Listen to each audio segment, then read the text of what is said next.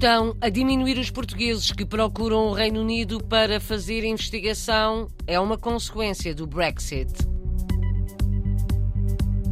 Já está em funções no Luxemburgo o primeiro português à frente de um município como presidente de Câmara de Litschen.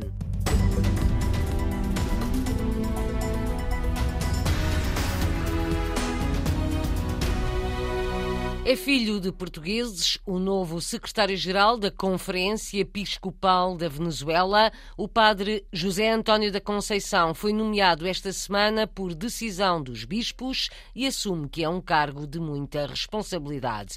Nascido na Venezuela, é filho de imigrantes de Santa Maria da Feira, vai desempenhar o cargo de secretário-geral da Conferência Episcopal Venezuelana durante o próximo ano e meio. Vai trabalhar diretamente com os bispos aos portugueses radicados no país. José António Vieira pede que rezem muito por si. O padre tem sido responsável religioso pela réplica do Santuário de Nossa Senhora de Fátima, em Carrizal. É o maior templo religioso construído por portugueses na Venezuela. Há menos investigadores e cientistas portugueses a procurarem o Reino Unido, a necessidade de visto, as limitações no acesso ao emprego e o valor muito alto das propinas são explicações apontadas pelo presidente da PARSUC, Associação dos Graduados Portugueses no Reino Unido. É a relação custo-benefício, diz Diogo Martins. É muito claro que agora é preciso visto, não é assim tão simples como era anteriormente mesmo com visto, há limitações, por exemplo, estando cá, de poderem trabalhar ou não, é mais difícil agora, e as propinas são extraordinariamente caras agora, não é? Portanto, estamos a falar de 4, 5 vezes mais que os estudantes têm que pagar. Estamos a falar de valores anuais à volta de 40 mil, 50 mil libras, portanto, estamos a falar provavelmente de 50, 60 mil euros por ano, que era algo que não existia, por exemplo, na altura em que eu vim para cá, o que sempre tornou o Reino Unido um sítio apetecível em comparação com os Estados Unidos.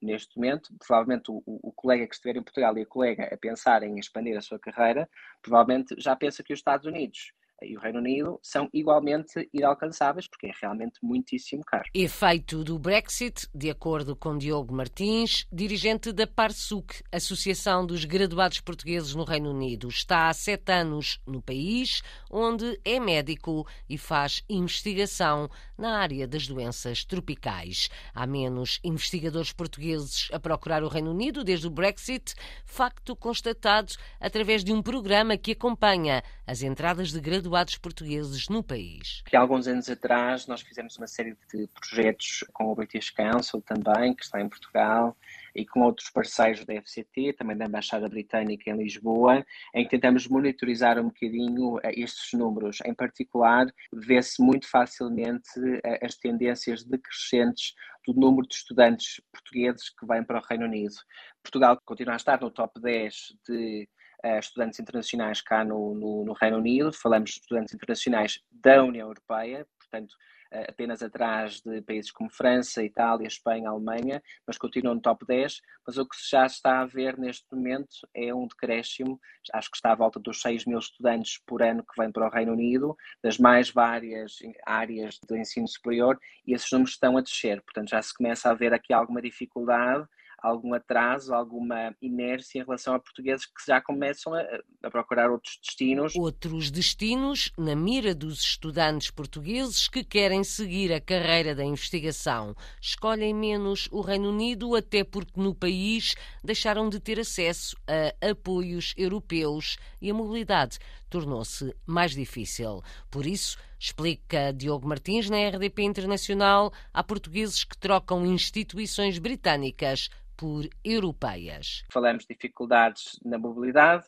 perceber que vistos é que são apropriados para uma série de situações e cenários de académicos investigadores e investigadoras que vêm para cá, que muitas vezes vêm fazer um doutoramento ou um mestrado ou fazer mesmo investigação e aí as coisas são relativamente simples, mas quando vêm cá ter uma experiência, por exemplo, mais curta, é pouco claro quais são as opções que têm em cima da mesa. Portanto, mobilidade, vistos, acesso a financiamento para a investigação, o facto do Reino Unido ter saído da União Europeia significa que não tem acesso ao programa Quadro Agente Europa, que é o maior programa de investigação do mundo, cerca de 100 mil milhões de, de euros, e as negociações entre o Primeiro-Ministro britânico e a von der Leyen, a da Comissão Europeia, ainda estão a acontecer neste momento, e portanto há muita indecisão nisto, e temos colegas já que saíram de instituições britânicas para instituições europeias para poderem ter acesso a esse financiamento, que é bastante competitivo e é preocupante, porque nós queremos ver o Reino Unido ainda associado a este programa Quadro e também demonstrar que o Reino Unido, apesar de tudo, tem um ecossistema de investigação que é muito aberto. Preocupações dos investigadores e cientistas portugueses no Reino Unido foram transmitidas esta semana ao Presidente da Assembleia da República de Lisboa e a deputados portugueses num encontro em Londres. São declarações que podem voltar a ser escutadas no programa Câmara dos Representantes em podcast na página da RDP Internacional ou em RTP Play. Luís Pinto é o primeiro português a assumir o cargo de presidente de Câmara no Luxemburgo, em Litschen. Está em funções há uma semana e já tratou de arranjar uma sala para aulas de português no próximo ano letivo. Tive agora estes dias uma demanda para poder ter aqui uma sala escola para dar uh, cursos em português. Já disse que sim. Temos bons contactos. Vai ter, por exemplo, um bocado mais, onde, não só português, onde os estrangeiros também podem pedir mais. Tenho que dizer que aqui foi sempre uma Câmara onde se trabalhou muito com uh, todas as nacionalidades. Luís Pinto, um de dois portugueses eleitos o mês passado presidentes de Câmara no Luxemburgo, é o primeiro a assumir funções, afirma como prioridade a construção de habitação social, porque o Luxemburgo está entre os países mais caros do mundo para comprar ou arrendar casa. O aluguer está muito alto. A nossa prioridade foi meter em casas sociais. Quer dizer, a comuna vai construir agora apartamentos e casas, onde vamos vender a um preço que vai nos custar é como nós vamos vender. Nós vamos experimentar assim, ajudar a rapaziada nova daqui, para eles poderem ficarem aqui, porque está muitos a ir para o estrangeiro também, mesmo nos chamburgueses, que não conseguem mais aqui vão para a Alemanha, para a França ou para a Bélgica. É muito alto o custo de vida no Luxemburgo, acima de tudo a habitação, diz o autarca português Luís Pinto, que é difícil viver no país apenas com o ordenado mínimo de 2.500 euros. Pode parecer muito, mas não chega. Tenho que dizer a portugueses que vêm para aqui, porque não é fácil. Acha rápido um trabalho aqui, é verdade, mas se não tiver a qualificação alta, a qualificação onde, como se diz, bem paga, o salário mínimo não chega para morar aqui decente. Um aluguer aqui, o menos, é 1.500 euros por mês, e para ganhar 1.500 euros, só está a ganhar o salário mínimo, dizemos, são 2.500, e a pagar 1.500 só de aluguer, fica ao fim do mês, eu acho que não, chega bem para pagar todas as faturas. Ou seja, não compensa. Não, nesse ponto não. Se tiver uh, já uma, uma, casa aqui ou alguém que lhe ajuda, onde esteja a morar por um preço social, digo ok. Mas se vier aqui só para vir trabalhar, para ganhar o salário mínimo, é melhor ficar aí. Bah, penso eu, aqui na, na, capital também há muito português na Gar a viver na miséria. Ando ali no passeio a pedir. Portugueses na miséria, a viver em situação de sem-abrigo na cidade do Luxemburgo, de acordo com Luís Pinto, o primeiro português a assumir o cargo de presidente de Câmara no Grão-Ducado, em Litschen. Foi entrevistado pela jornalista Paula Machado, da RDP Internacional, nascido há 63 anos em Santo Tirso, vive desde os 9 anos no Grão-Ducado. Pode ouvir mais em podcast na página da RDP Internacional online ou em RTP Play no programa Câmara dos Representantes desta semana. No Brasil foi condecorado o embaixador de Portugal pelo presidente Lula da Silva. Luís Far Ramos recebeu a Ordem do Mérito Naval.